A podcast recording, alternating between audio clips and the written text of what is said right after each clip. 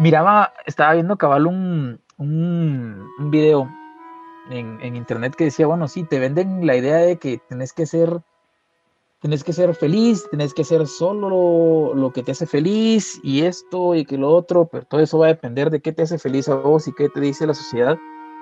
El estructural funcionalismo dice que el ser determina la conciencia, entonces todo lo que yo hago, si para mí está bien, no importa si es matar a alguien, porque para mí está bien, entonces, ¡boom! Entonces estoy haciendo lo que me hace feliz. No, no es eso yo creo que más que hacer lo que te hace feliz, vos tenés que, o, hacer lo que amas, tenés que aprender a, amar lo que haces.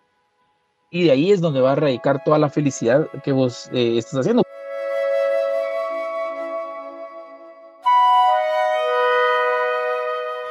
Soy Alejandra Rodas. Soy Javier La Infiesta. Y esto es The Love, The Love Project. Project.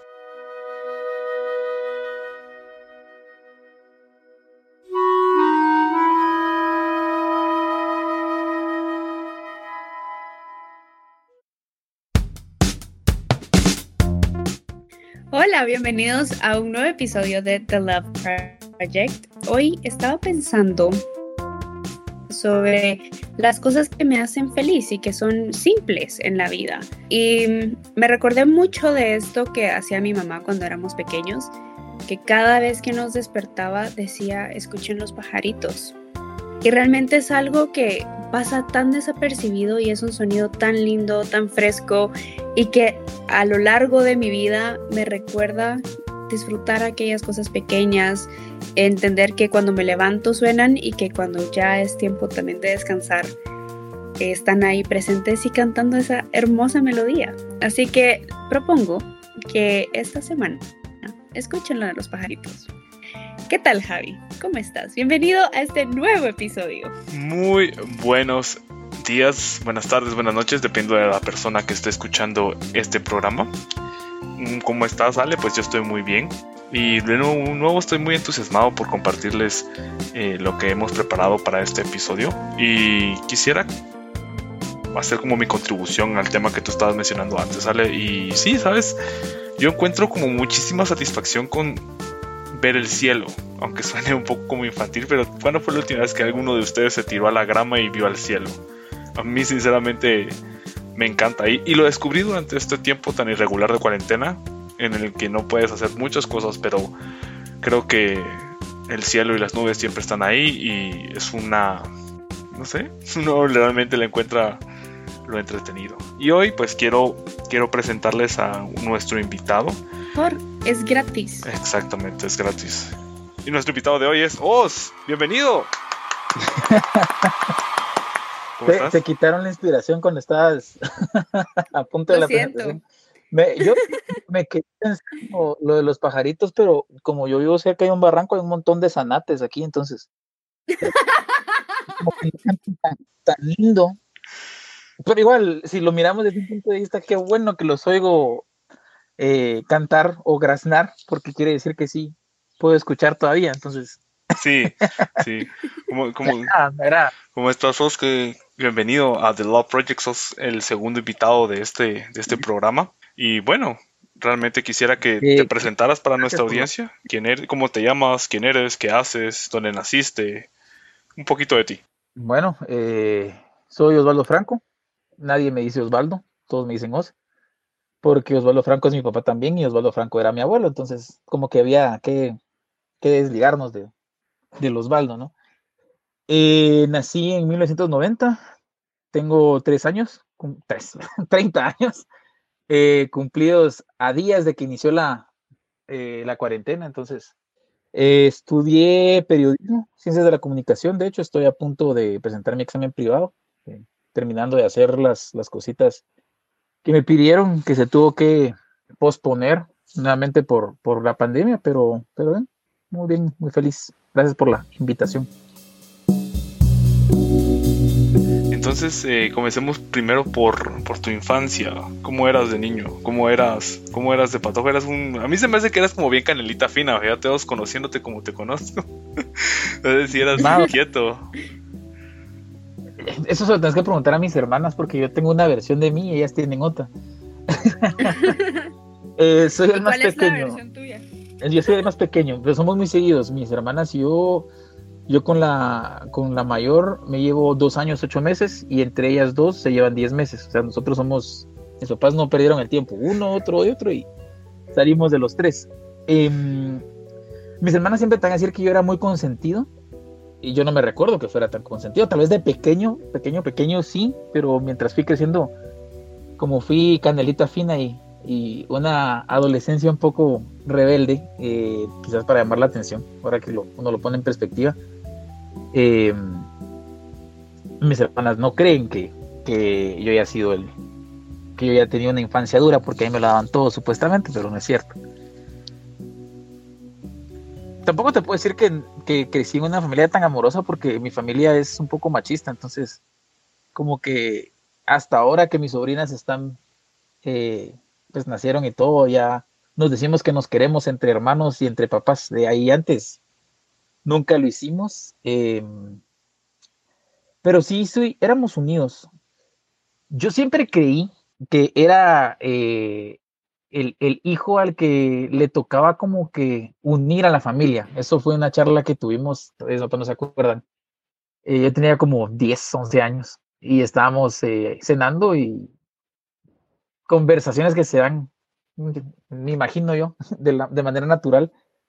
Em, mi papá mencionó que la cantidad de hijos perfecta de tener tenían que ser tres hijos, porque si es uno es muy consentido, si es dos, uno jala con cada papá pero son tres, ahí está el tercero que es el encargado de unir a la familia. Y eso fue lo que a mí se me quedó desde pequeño y que a la fecha, a pesar de que muchas personas me han dicho que no es lo que yo tengo que hacer, lo tengo presente.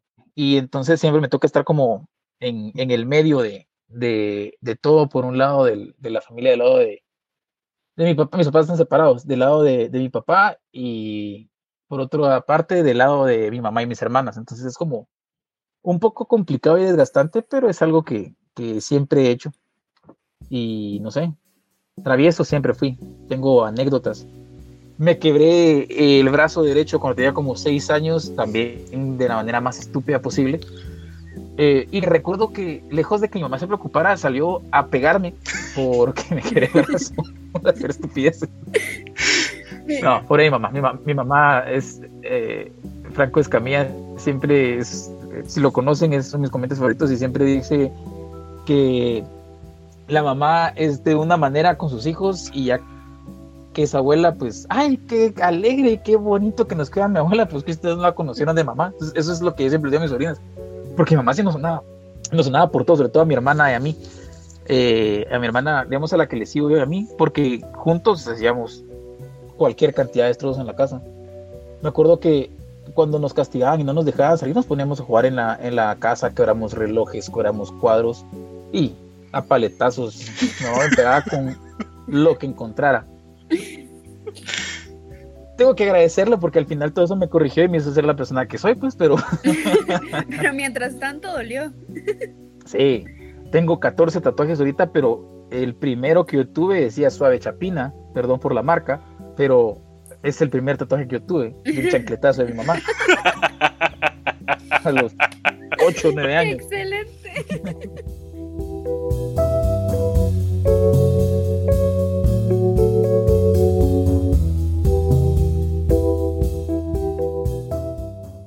Yo siempre he tratado de ser una persona alegre y también el, el hecho de que sea tan inquieto, eh, Javi lo sabe que me gusta estar chingando, eh, no sé si era por llamar la atención o no, pero siempre me gustaba hacer como cosas extremas o retos extremos y, tratar de hacer que la gente se la pasara bien, ya sea riéndose de mí o conmigo. Es algo que, eh, si, si te reís de mí, ven, que alegre, si no, pues excelente, porque a mí me da risa, entonces no me vas a poder fregar por las cosas que yo hago, porque yo mismo me burlo de mí mismo.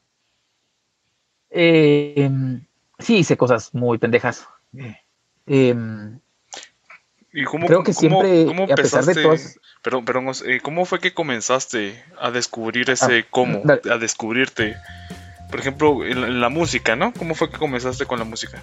Mira, creo que eh, descubrirte quién sos o cómo sos es un proceso que puedes tener 40, 50 años y de todos modos aprender algo nuevo de tu persona que no sabías. Imagino porque eso también es parte de la madurez. Eh, de pequeño siempre me, interesó la música, nunca me metieron a clases. Eh, lo más que aprendí en el colegio fue a tocar flauta, pero siempre como que soñaba que yo tocaba la guitarra aérea. Ponía música y yo estaba en un concierto tocando guitarra de aire y, todo feliz. Cuando tenía como 16, 17 años, eh, me empecé a juntar con, con, unas personas que eran vecinas mías.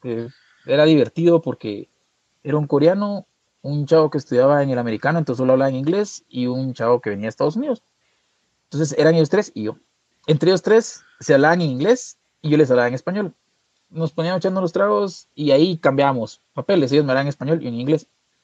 Me hice muy amigo de ellos y vino este, este chavo coreano y me dijo, me quiero ganar una beca eh, para estudiar en el extranjero. Eh, pero no tengo bajista para, para, sacarme mi, beca musical. Entonces le digo, eh, tenés un bajo, préstame un bajo y, y, yo, me saco, yo saco la canción que vos querrás solo para, para hacerte ganas. Y ahí fue, tenía 16 años, 17 años.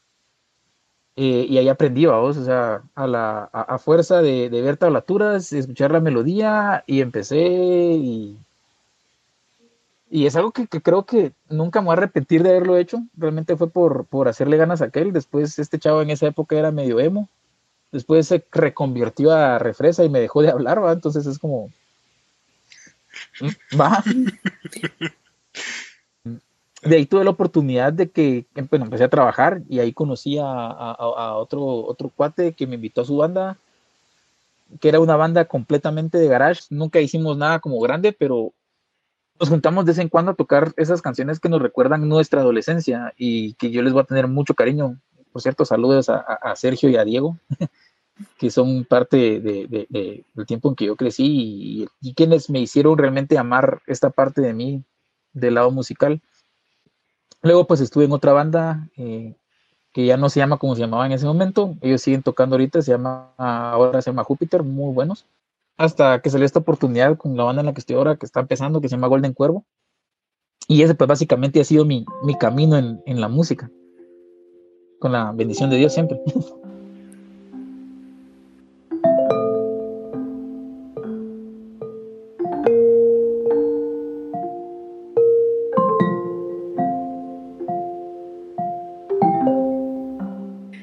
Cuéntanos, ¿cómo fue que descubriste que querías estudiar o qué estudiaste y el por qué lo hiciste? ¿Y cómo crees que eso influye en tu trabajo actual? O bueno, si no influye, también cuéntanos un poquito de ese proceso. Fíjate que es curioso, yo me gradué del colegio en el 2007. ah, Lara, hace 13 años. eh, y yo estudié en el colegio eh, computación, bachillerato en computación. Pero ahí sí que fue decisión de mis papás que yo estudiara eso, porque me dijeron, casi que con las, las palabras, refraseándolas un poco, eh, si la cagas y meter las patas, pues por lo menos como bachillerato en computación te va a ser más fácil conseguir un trabajo. Y así, no tengo ni novia, pero va, está bien. Entonces estudié computación. Cuando terminé computación, yo toda mi vida eh, quise estudiar ingeniería en sistemas porque me encantaba, me encantaba la, la, compu y todo. Em, en el año 2007, que fue mi año de grabación, hubo una serie de eh, acontecimientos desafortunados en mi familia eh, y entonces yo tuve que empezar a trabajar ese año prácticamente. Entonces yo necesitaba como que un poco más de tiempo para poder trabajar y estudiar porque no quería dejar de estudiar. Entonces, vino un, licenciado y sugirió que yo estudiase locución porque me gusta hablar. Entonces hice las pruebas en la San Carlos para eso y quedé en periodismo y en publicidad. No, no entré para locución. Entonces mi mamá no quiso que yo estudiara eh, periodismo porque es una carrera muy difícil, que me podían matar y que esto y que lo otro. Entonces yo de 17 años dije, bueno, entonces no se equivocaron al hacer que escogiera la carrera de computación, les voy a hacer caso y voy a estudiar publicidad entré a San Carlos y todo, estudié seis meses y no me gustó la carrera, principalmente, e irónicamente, porque en ese momento de mi vida yo no me miraba pasar eh, trabajando sentado en una oficina de 7 a 7, 7 a 8 y no poder moverme de ahí porque soy una persona muy eléctrica. Entonces decidí pues dejar de estudiar. Empecé a trabajar en un call center Y ahí es donde viene la ironía. Bueno, mi primer trabajo fue hecho de mesero en, un restaurante en Majas, eh, donde renuncié porque era un patojo rebelde y tuve problemas con mi, mi encargado. Entonces, entonces mejor me voy y renuncio.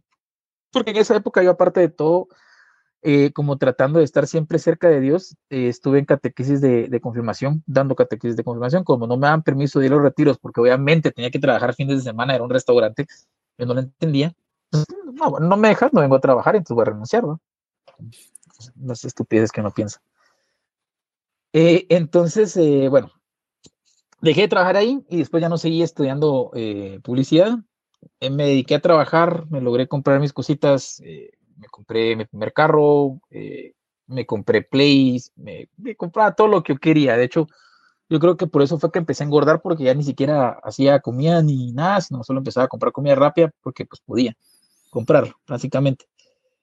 Y eh, en el 2011 dije, bueno, ya tengo carro, ya yo me puedo pagar la U y todo, y fui a hacer exámenes a la Mariano para estudiar la carrera de administración en sistemas, porque era lo que yo siempre había querido, que era sistemas, y no era una ingeniería que según yo no necesitaba toda mi atención para poder ser ingeniero eh, eh, en, sistemas, ¿no?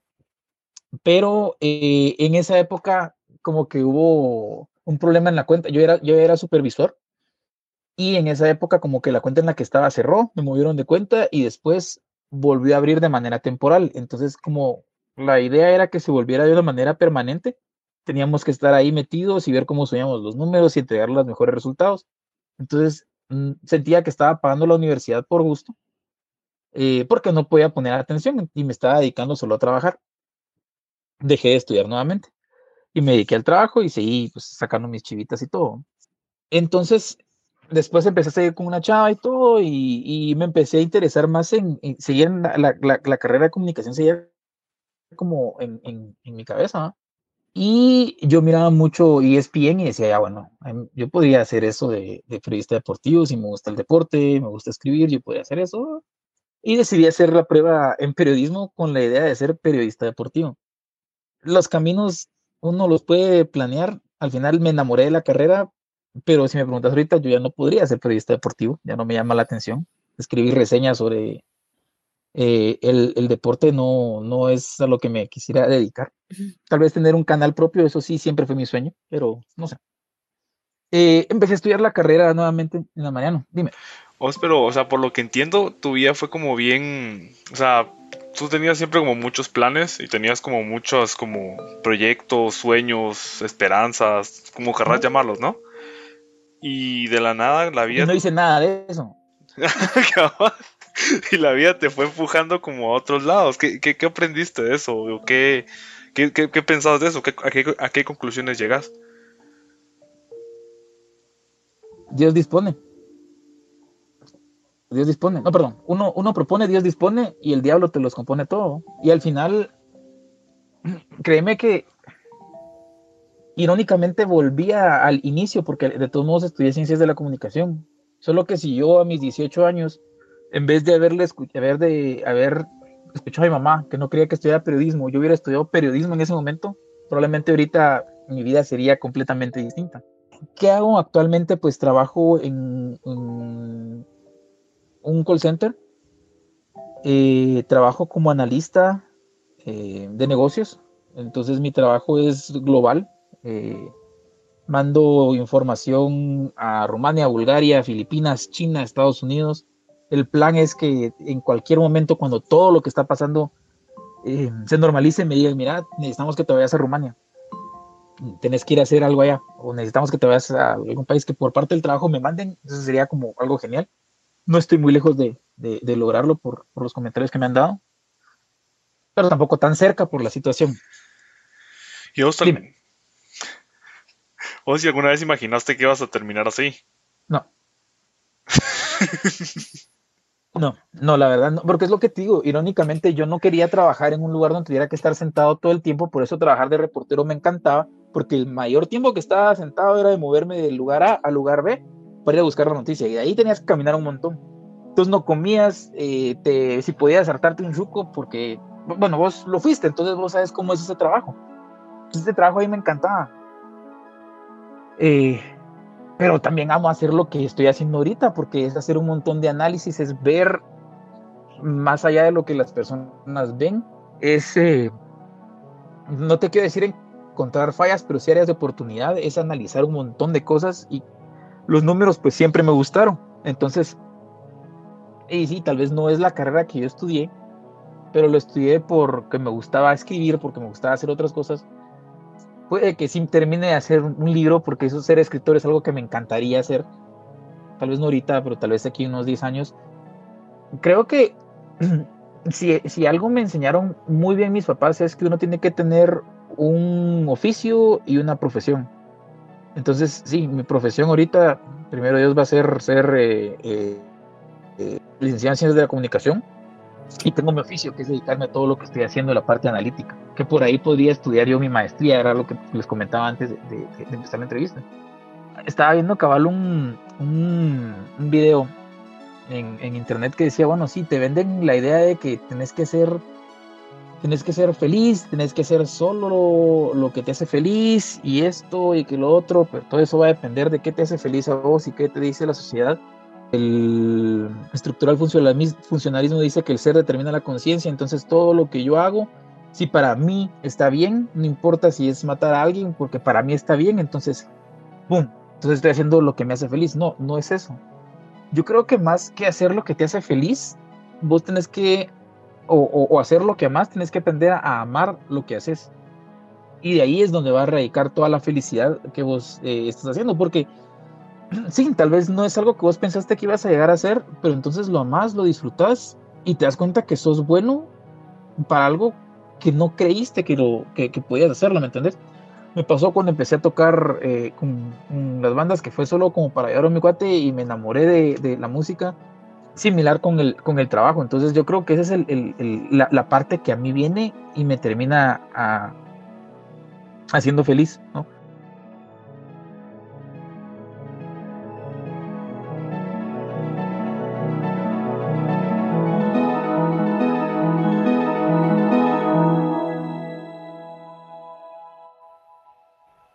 Te voy a hacer una pregunta que es como la que define nuestro programa, como diría el Javi, y es, ¿cómo te defines ahora? O sea, ¿quién es Os en este momento?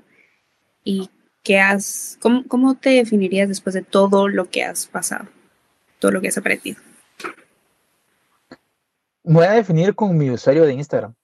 Así, para que me sigan, no, no es cierto, pues, pero I'm awesome. No, también. Literal, I'm, awesome. ¿Quién soy yo? Mira, yo, me, yo aprendí a disfrutar lo que obviamente no te voy a decir que soy una persona perfecta, que no hace nada mal. Tengo una cantidad eh, incontable de, de, fallas, pero van a ser fallas dependiendo de, de quién, quién lo vea. Me, me, considero una persona que vale la pena conocer, eh, una persona que siempre si, si bien tampoco ha hecho las cosas de maravilla en la vida, ha aprendido eh, de todo un poco. Vivir solo me, me, ha hecho volverme fontanero a veces, plomero, electricista, eh, no sé. Tienes que aprender a hacer de todo en la vida y disfrutarlo y sobre todo, eh, como, como dice su podcast, ¿no? Ser feliz, porque eso es lo más importante. Yo creo que todos queremos ser felices y podemos ser felices con las pequeñas cosas de la vida, como oír cantar a los anates. Sabes, yo creo que algo muy válido y con lo que me quedo mucho de tu experiencia de vida es que realmente sos una persona que se decide todos los días por ti. O sea, tú entiendes que, como tú dices, sos awesome. y te decides cada día por ti. Y por eso es que te disfrutas el proceso. Y ya los logros como platicábamos antes em, de grabar, es por añadidura, ¿no? Es como ese cherry on top.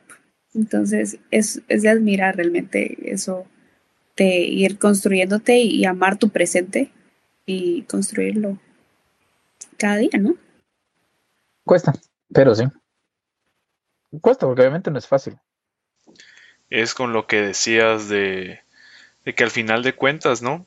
O sea, de todos deberíamos tener este concepto nosotros de que aunque no somos perfectos lo estamos intentando y realmente creo que hay mérito en intentar las cosas y en dar un paso todos los días aunque sea pequeño aunque sea mínimo la victoria o mínimo el, avance hay mucho mérito en celebrar ese tipo de cosas y de verdad te agradezco muchísimo por compartir tu historia.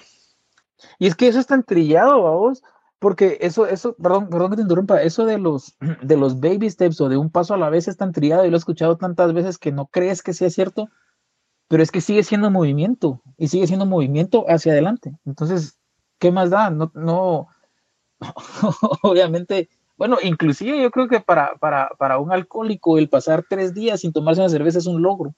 Entonces, eh, ese tipo de cosas también hay que hacerle huella a las pequeñas cosas, a esos pequeños cambios que te van a, ayudar a encontrarte realmente como sos y vivir en plenitud, que es lo que todos buscamos. Sí, celebrar las pequeñas victorias, amigos. Así es, así es. Salud por eso. salud por eso. eh, vos de verdad te agradezco muchísimo por habernos acompañado en este, en este episodio. Creo que tu, tu testimonio es muy valioso y es muy importante y yo también me he sentido muy identificado con muchas de las cosas que has pasado en tu vida y esto es excelente.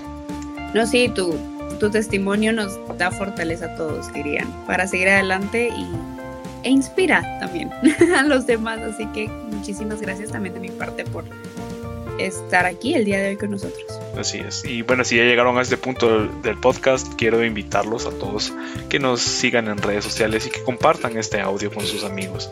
Nunca sabemos el alcance que pueden tener nuestras acciones.